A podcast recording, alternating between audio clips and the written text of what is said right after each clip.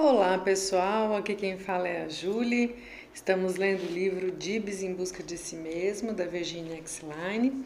Hoje não vamos ter musiquinha, talvez temos um pouquinho de eco no áudio, porque eu estou lendo aqui do consultório, no intervalinho. Espero que vocês gostem. É o capítulo 7, é um capítulo um pouquinho mais comprido, então já peço desculpa se o áudio fica longo tá? Mas quem estiver escutando aí no Spotify pode pausar e ouvir em seguida. Vamos lá. Dib sorriu ao entrar na semana seguinte no Centro de Orientação Infantil. Cumprimentou-me e estava ansioso para retornar à sala de brinquedos. Encaminhou-se à minha frente. Logo que penetrou no recinto, procurou a casinha de bonecas. Isto está diferente, reclamou. As coisas foram trocadas de lugares. Alguém deve provavelmente ter brincado com eles, eu disse. Sim, concordou Dibs. Ele rodopiou em volta, inspecionando o depósito de areia. E os animais também não estão no lugar em que os deixei, queixou-se.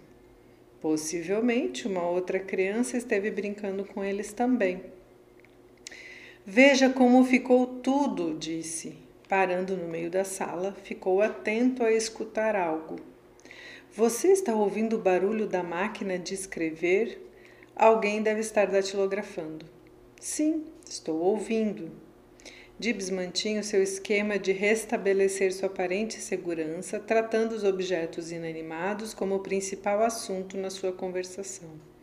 Isto servia-lhe de uma defensiva quando qualquer atitude lhe desagradava. Estava triste porque os brinquedos não estavam nos lugares onde os havia colocado. Ele havia pedido para que não fossem trocados de lugar. Quando saiu da última sessão, nada lhe prometemos nem lhe explicamos. Aliás, foram mesmo propositadamente evitadas justificativas, pois parecia-me importante para Dibes, como para todas as crianças, aprender pela experiência que nenhuma parte do seu mundo é estático e controlável. Olha só que coisa importante, né, pessoal? Nada é estático e controlável. Isso eu preciso aprender desde criança. Retomando. Agora que havia se defrontado com a concreta evidência da mutabilidade do seu ambiente, seria prioritário trabalhar com suas reações e não tentar tranquilizações superficiais, longas explicações ou ainda desculpas. Todas estas alternativas seriam traduzidas em palavras, palavras e palavras mas a experiência lhe possibilitaria avaliar sua própria habilidade para assumir a dinâmica surpreendente do mundo em permanente processo. Aproximou-se mais ainda do depósito de areia e observou a planície em que sua colina havia sido transformada. Examinou as figuras espalhadas ao seu redor. Onde está o meu patinho? perguntou. Você está imaginando o que teria acontecido com o seu patinho depois que o deixou no cume do monte de areia?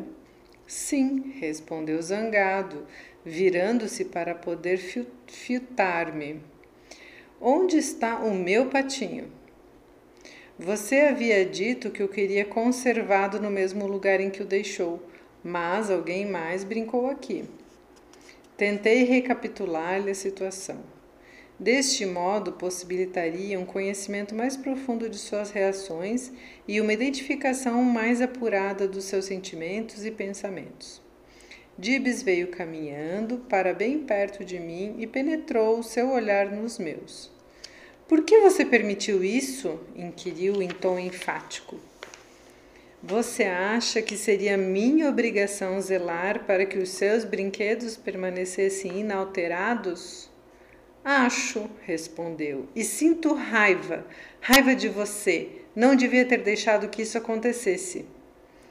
Agora deveria fazer-lhe perguntas mais incisivas e decisivas. Por quê? Prometia você que os guardaria intocados? Baixou o olhar e respondeu que não, com a voz sussurrante. Mas você queria que fizesse isso? Sim, murmurou.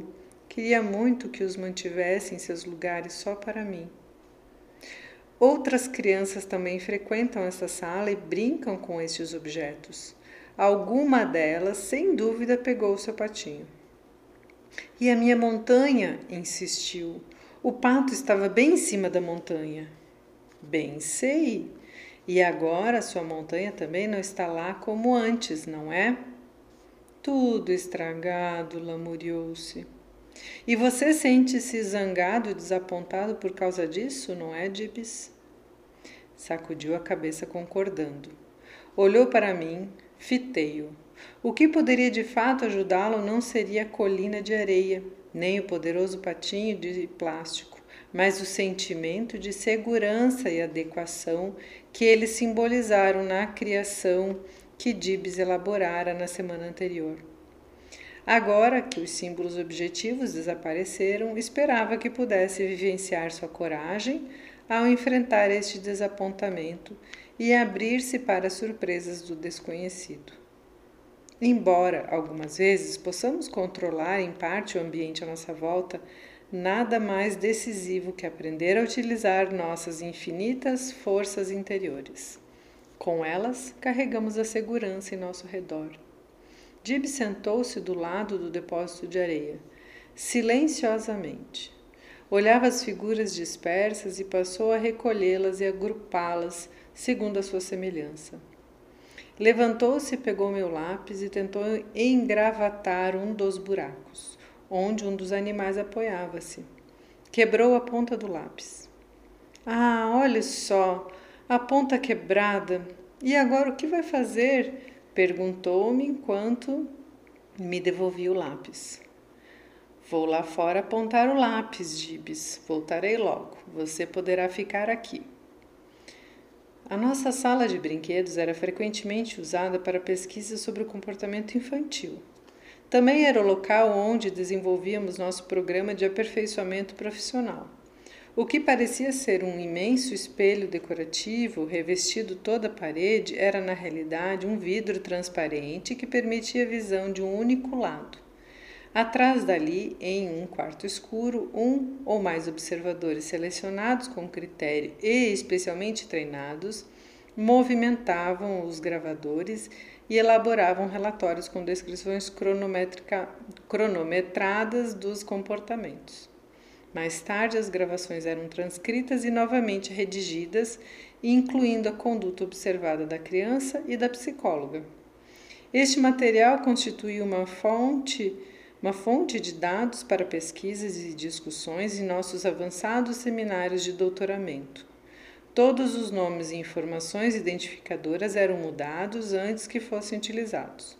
Por outro lado, em nosso trabalho há tanta similitude fundamental em torno dos problemas psicológicos que, embora uma pessoa pudesse sentir que o material divulgado estava sendo identificado, no caso dos brinquedos da criança, os dados podem não oferecer nenhuma indicação significativa.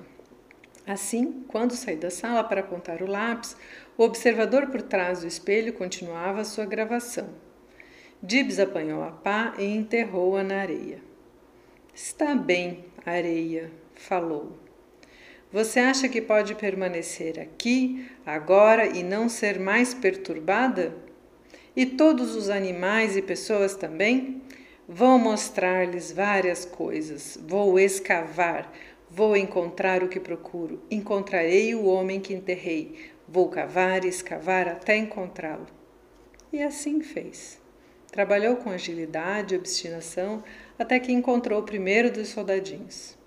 Bem, Aqui está você, disse vitorioso. Agora quem está na minha mira é aquele homenzinho lutador que está em pé, tão duro e firme que parece até um ferro velho pendurado na cerca. Logo que o acho, vou colocá-lo aqui de cabeça para baixo. Vou arrancá-lo de dentro desta areia a qualquer preço. Enfim, puxou o soldado. Enterrou-lhe a cabeça na areia e empurrou-o mais e mais até que o viu submergir totalmente. Limpou suas mãos, sacudindo-as uma de encontro à outra. Sorriu, gargalhou Então a expressão de sua voz transformou-se num tom de canção e festa. Tire seu chapéu e casaco, Dibs, está frio aqui, disse depois de passado algum tempo. Voltei com meu lápis com ponta feita. Dibs olhou-me. Está frio aqui, repetiu. Tira meu casaco? Está bem, está mesmo frio. Talvez seja melhor conservar sua jaqueta hoje. Ligue o aquecedor, disse, atravessando a sala e tocando. O aquecedor está frio, avisou. Sim, eu sei. Vou ligá-lo, preveniu enquanto tentava executar o seu plano. Você acha que vai ficar mais agradável agora? Sem dúvida, desde que tenha um foguinho lá embaixo. Fogo lá embaixo? No forno do regulador central, respondeu, e fica sempre no andar subterrâneo. Ah, o sistema central não está funcionando hoje. Os homens estão lá embaixo consertando-o. E o que é com ele? perguntou. Não sei, mas poderia procurar saber, comentou. Deveria? Como? Poderia ir lá embaixo no subsolo e ficar rondando por perto, um pouco fora do caminho ao lado do material. De quando em quando arriscaria uma olhadela, sempre conservando seu ouvido atento às explicações dos operários. Pessoal, vou fazer um adendo aqui, né? Que essa parte eu acho bem importante. Percebe que ele ensina a, a Virgínia a como aprender ou captar alguma coisa, né? Que é o método que ele usa de ficar rondando perto, de ficar ouvindo, dando umas olhadelas para tentar aprender que é o movimento que ele fazia lá na escola, o movimento que ele fazia lá na vida, né? E aí ele passa isso para ela. E veja como é importante deixar que a criança traga a sua forma para o processo porque ela bem podia ter dado uma resposta, ah, eu vou verificar, ou a gente pode verificar juntos, ou ela poderia ter dado opções, né? Ou, ah, como é que você acha que a gente pode resolver isso? Eu posso lá ver, eu posso... A ânsia dos, do, dos psicólogos, principalmente dos estagiários, em, em querer ajudar as crianças, já dão várias alternativas, né? E a criança é, não é ouvida no seu movimento, né? Não é permitido um espaço para ela mostrar a forma dela, né? E aqui ele está mostrando bem a forma dele. Retomando aqui que essa parte eu achei fantástica. Aí ela diz assim: Ah, então você acha que deveria agir desta maneira? Por que não? perguntou. Para falar a verdade a você, Dibs, nunca me ocorreu tal ideia. E o que está perdendo? Quantas coisas interessantes poderia aprender deste modo? testemunhou. Estou certa disso, eu disse. A certeza de que Gibbs havia aprendido muitos dos seus conhecimentos daquela forma assistemática, estimulado pela sua própria curiosidade, afirmou-se em mim. Ficando por perto, fora do caminho, ao lado do material, arriscando olhadelas furtivas e mantendo seus ouvidos presos às explicações sobre o assunto.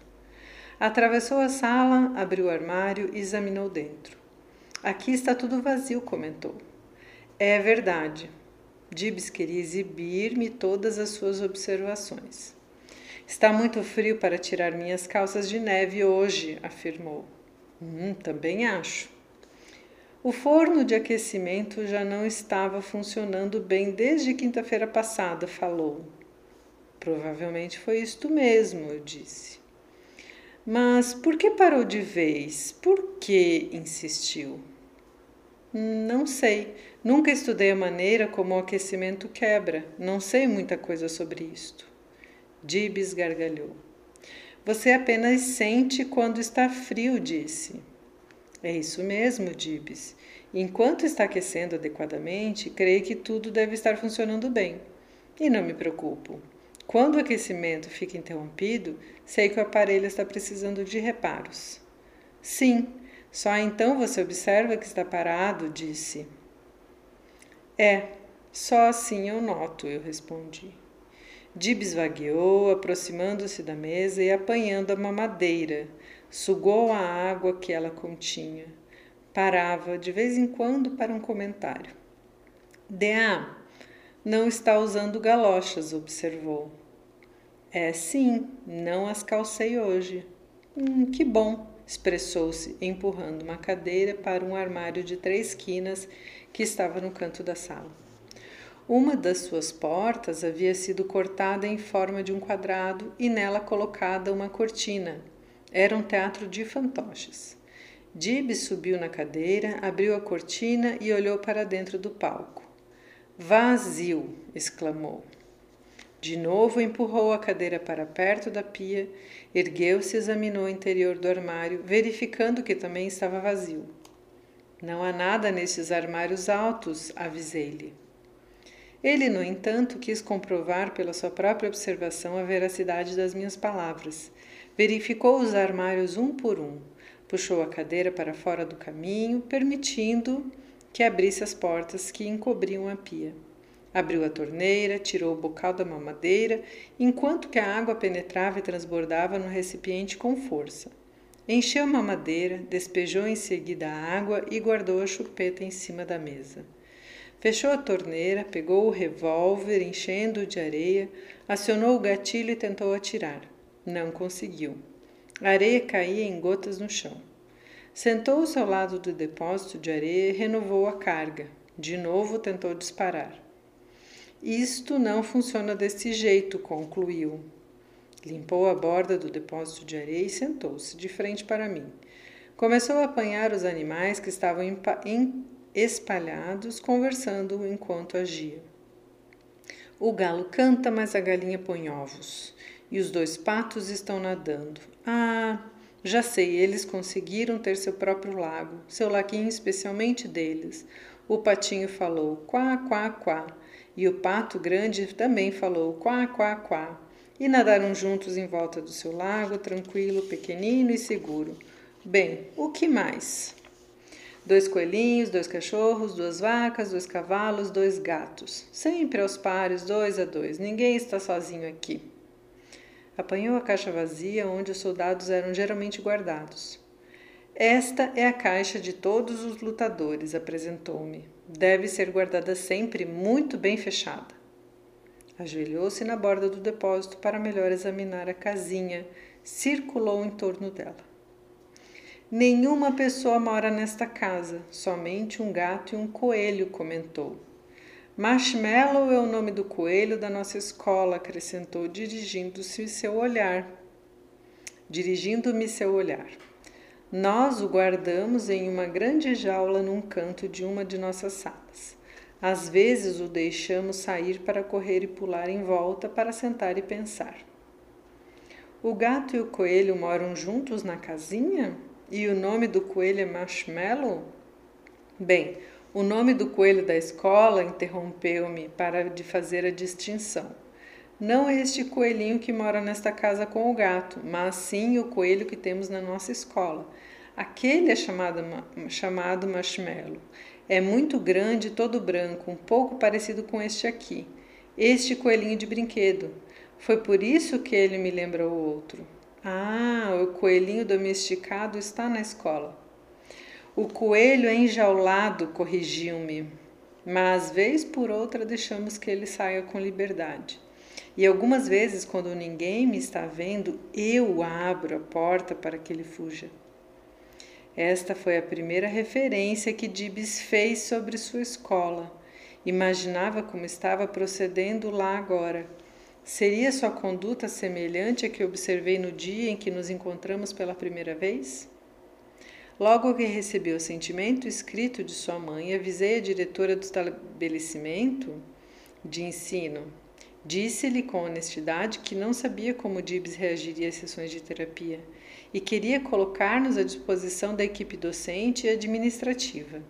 Aceitaria sempre de bom grado qualquer convocação para participar de outra conferência relacionada à problemática de Dibs ou para escutá-lo sobre alguma observação que julgassem oportuna e importante para o meu conhecimento.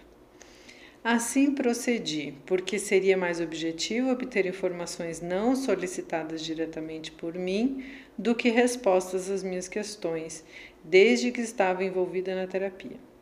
No entanto, nada mais me foi notificado pela escola. Estava interessada na observação que Dibs havia feito sobre o coelhinho da escola. era um indício de que, embora não fosse um membro ativo e participante do grupo, mantinha-se observando, aprendendo, refletindo, extraindo conclusões, enquanto engatinhava em volta ao lado dos trabalhos. Seria realmente interessante saber qual o seu comportamento na escola e em casa. Sem dúvida, seria também interessante para aqueles que conheciam Dibs saber o que ele expressava na ludoterapia. Entretanto, não tensionava mudar as diretrizes de procedimento que havia adotado, pois a minha preocupação prioritária é com a percepção atual de Dibs a respeito de seu próprio mundo, do seu relacionamento, dos seus sentimentos, do desenvolvimento dos seus conceitos, das suas conclusões, deduções e inferências. Podia imaginar Dibs abrindo a porta para que o coelho enjaulado vive, vivesse a sua liberdade. Podia compreender o impulso que o predispôs a esta atitude.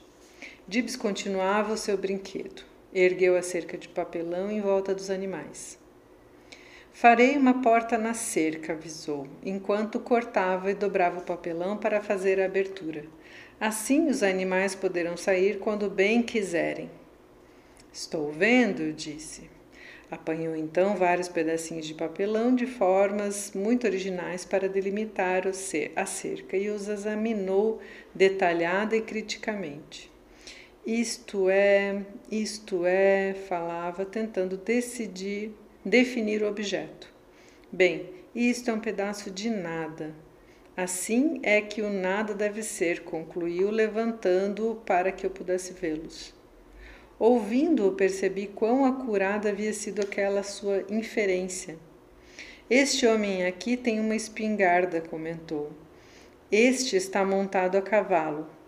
Aqui estão mais soldados. Que tal enfileirá-los à borda do depósito de areia? Ah, já sei, vou colocá-los na caixa, disse, executando seus planos.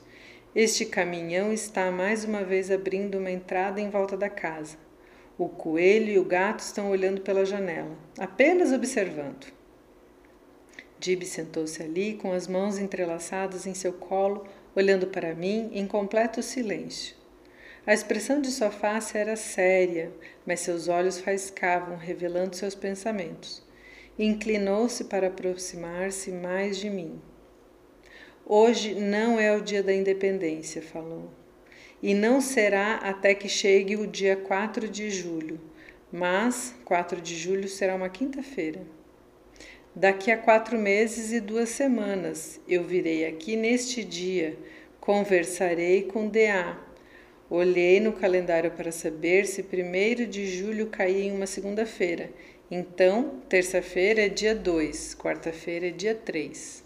Quarta é quase o dia da independência, mas ainda não é. Então, vem 4 de julho, que é o dia da independência, e é justamente uma quinta-feira, dia da semana em que a vejo, comentou, segurando o coelhinho de brinquedo. Quarta-feira, 3 de julho, será um longo dia. Terá, como todos os dias do ano, uma manhã, uma tarde, uma noite. Então virá a luz da manhã seguinte, dia da independência, 4 de julho, quinta-feira, e eu estarei aqui. Você deve gostar realmente de vir aqui. E como gosto, gosto tanto, reafirmou sorrindo. O dia da independência é o dia dos soldados e marinheiros, falou, alterando sua voz com uma tonalidade suave e moderada. Os tambores tocam bum, bum, bum, e as bandeiras são penduradas para fora das casas, acrescentou, cantarolando sua marcha. Parou a conversa e voltou a escavar a areia. Com ela encheu o caminhão, empurrou-o, fazendo-o circular por ali. É um dia festivo, continuou, dia da independência, e os soldados estão todos vibrando de alegria. Na verdade, estão proclamando a liberdade e destrancando portas, todas as portas. A beleza de, e a força de linguagem desta criança eram impressionantes e pensar que toda essa capacidade de expressão havia crescido e florescido, embora reprimida e encoberta, na impetuosidade do seu medo, solidão e ansiedade. Mas, agora que começava a entender o seu medo e a descobrir verdades, Dibs ia crescendo e desabrochando.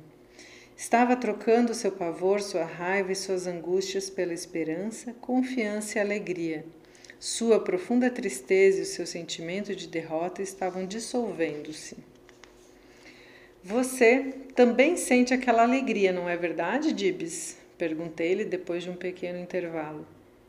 É uma alegria que não quero perder, confessou. Ela vem com a felicidade nesta sala. Examinei-o sentado junto à areia, irradiando um sentimento de paz que estava experienciando, experimentando naquele instante. Parecia tão pequenino e assim mesmo tão cheio de fé, coragem e grandeza que percebi e senti a força de sua dignidade e firmeza. Venho com alegria para esta sala, declarou. Quando saio é com tristeza. É assim? Nenhuma dessas alegrias aqui experimentadas vai com você? Eu perguntei. Dibs enterrou três soldadinhos na areia. Isto os faz infelizes. Não podem ver, não podem ouvir, não podem respirar. Dibs desenterrou-os logo, ordenou a si mesmo. Você não sabe que está quase na hora de ir embora?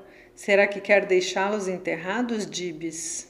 Ele mesmo falou para ele, né, pessoal? Daqui a cinco minutos estará na hora de ir. Decidiu deixá-los enterrados? Eu disse. Vou brincar com os soldados aqui no chão, ele falou, saltando rapidamente para fora da areia. Vou fazer uma fila com eles de acordo com o tamanho. No pular, caiu sentado no chão. Arrumou os soldados e voltou para a areia em busca dos restantes que havia soterrado. Escolheu um deles, verificou com cuidado todos os seus detalhes e, segurando-o, exibiu-o para mim. Este é papai, declarou. Ah, este é o papai, não é? Sim, respondeu. Em minha frente, Dibs permaneceu agarrado ao soldado papai em um sério confronto. Fechou bem seu próprio pulso e espancou-o. Ergueu-o e bateu-lhe mais e mais, e de novo repetiu a surra por várias vezes. Pessoal, se vocês se distraíram, ele está batendo no boneco papai, tá? Essa parte é bem importante. Estão faltando quatro minutos? perguntou. Certo, faltam quatro minutos. Então estará na hora de voltar para casa, afirmou. Exatamente. Continuou a brincar com o soldado papai, colocando-o em pé para em seguida fazê-lo cair pelo efeito de suas pancadas. Novamente, interrompeu para confirmar se de fato ainda lhe restavam três minutos. Certo, e então estará na hora de você voltar para casa. Repeti-lhe a sua previsão anterior, já por ele expressa, mas para reforçá-la do que para é, chamar-lhe atenção sobre um fato de seu conhecimento. É verdade. E mesmo que não queira ir para casa, estará na hora de ir para casa, Dibs concluiu. É sim, mesmo que você não queira ir, estará na hora de ir. Dibs concordou e deu um longo suspiro. Manteve-se em absoluto silêncio durante um minuto. Que extraordinário sentido de tempo tinha aquele garoto. Dois minutos agora? Sim. Voltarei na próxima quinta-feira, afirmou. Voltará, é claro. Amanhã é o dia do aniversário de Washington. É sexta-feira. Sábado é um dia vazio, sem significado. Domingo é dia 24. Então virá segunda-feira e voltarei para a escola, anunciou com um lampejo de alegria no olhar. Embora o seu comportamento não indicasse, a escola significava muito para ele. Embora seus professores se sentiam perplexos, frustrados e derrotados, haviam atingido Dibs. Ele sabia o que ocorria na sua classe. A marcha que há pouco cantava provavelmente era uma das que haviam sido ensinadas às crianças na escola. Marshmallow era o seu animalzinho de estimação, mais que um bichinho enjaulado. E também compunha uma das experiências escolares. Pensei na conferência de que participamos no seu colégio. A narrativa de Dona Jane sobre o seu monólogo acerca dos princípios da atração magnética ocorreu à minha memória. As professoras deveriam estar sendo guiadas pelo seu coração. Na verdade, nunca sabemos quanto do que apresentamos a uma criança é por ela aceita. Cada uma tem o seu próprio caminho para integrar o novo conhecimento na sua estrutura de experiência, na qual se apoia na busca e construção do seu mundo. Receberemos a revista da escola primária na segunda-feira, falou Dibs. E sabe, desta vez sairá com uma capa colorida amarelo brilhante, azul e branco. Terá 30 páginas. Há um cartaz no jornal Mural, na escola, que anuncia todos esses detalhes. O dia seguinte será terça-feira, depois virá quarta-feira e então quinta-feira. Na quinta-feira estarei aqui de novo. Você já fez uma previsão geral da próxima semana, não foi? Dia do aniversário de Washington, jornalzinho da escola, todos os outros dias e, enfim, de volta à nossa sala de brinquedos. É sim, respondeu. Você já pode ler com compreensão e eficiência, comentei com meus pensamentos e sem nada exteriorizar a este respeito. Estava aceitando a sua habilidade para a leitura como natural Embora fosse, obviamente, um leit excelente leitor, isso não era suficiente para ajudá-lo no seu desenvolvimento global e efetivo. Um minuto mais? perguntou. Sim, um minuto mais. Segurou a figura que havia identificado com seu papai e arremessou-a dentro do depósito de areia. Papai é quem vem me buscar hoje aqui, contou-me. Ah, é? Perguntei numa exclamação, pois senti que papai estava começando a emergir no mundo de Dibs. Sim, respondeu fitando-me. E olhamo-nos então em silêncio. O tempo esgotava-se e nós dois disto sabíamos, mas nenhum de nós se pronunciou a respeito. Finalmente Dibs levantou-se. O tempo acabou, anunciou com um profundo suspiro. É, acabou. Eu quero pintar, disse Dibs. Você quer dizer que não quer ir embora. Saiba que está na hora. Dibs levantou os olhos ao encontro dos meus. Havia vacilante luz da promessa de um sorriso na sua face. Inclinou-se e com rapidez movimentou todos os soldadinhos que estavam enfileirados no solo. Alinhou-os todos com a mira em minha direção.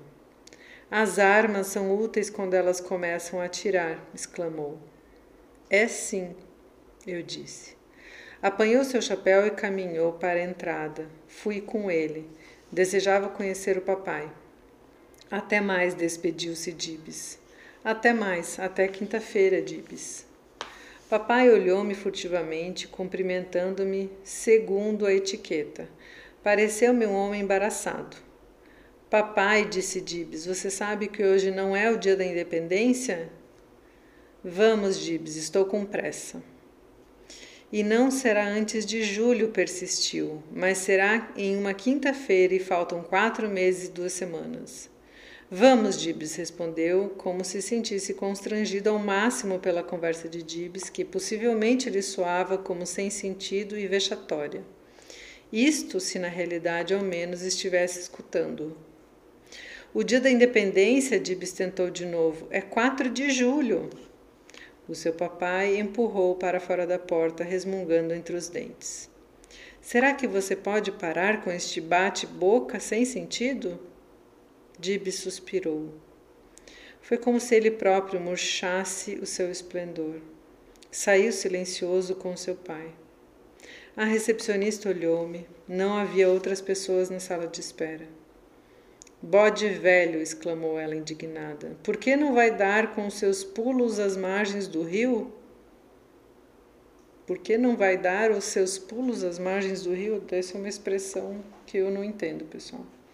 É sim, concordou, seria uma boa ideia. Voltou, voltei à sala de ludoterapia para reorganizá-la para a próxima criança. Os observadores vieram ajudar-me. Um deles falou-me o que Dibs havia dito enquanto saí do recinto para apontar o lápis. Colocou o gravador para reproduzir o monólogo. Puxa, que garoto, um deles comentou. E como ele é perceptivo, pensava, tão duro e firme, parece um ferro velho pendurado na cerca. É isto que você é. Senti-me desejosa de enterrar o papai na areia e ali conservá-lo por toda uma semana, ele não tinha ouvido a criança. Dibs tentou conversar com ele, mas ele cancelou o bate-boca sem sentido.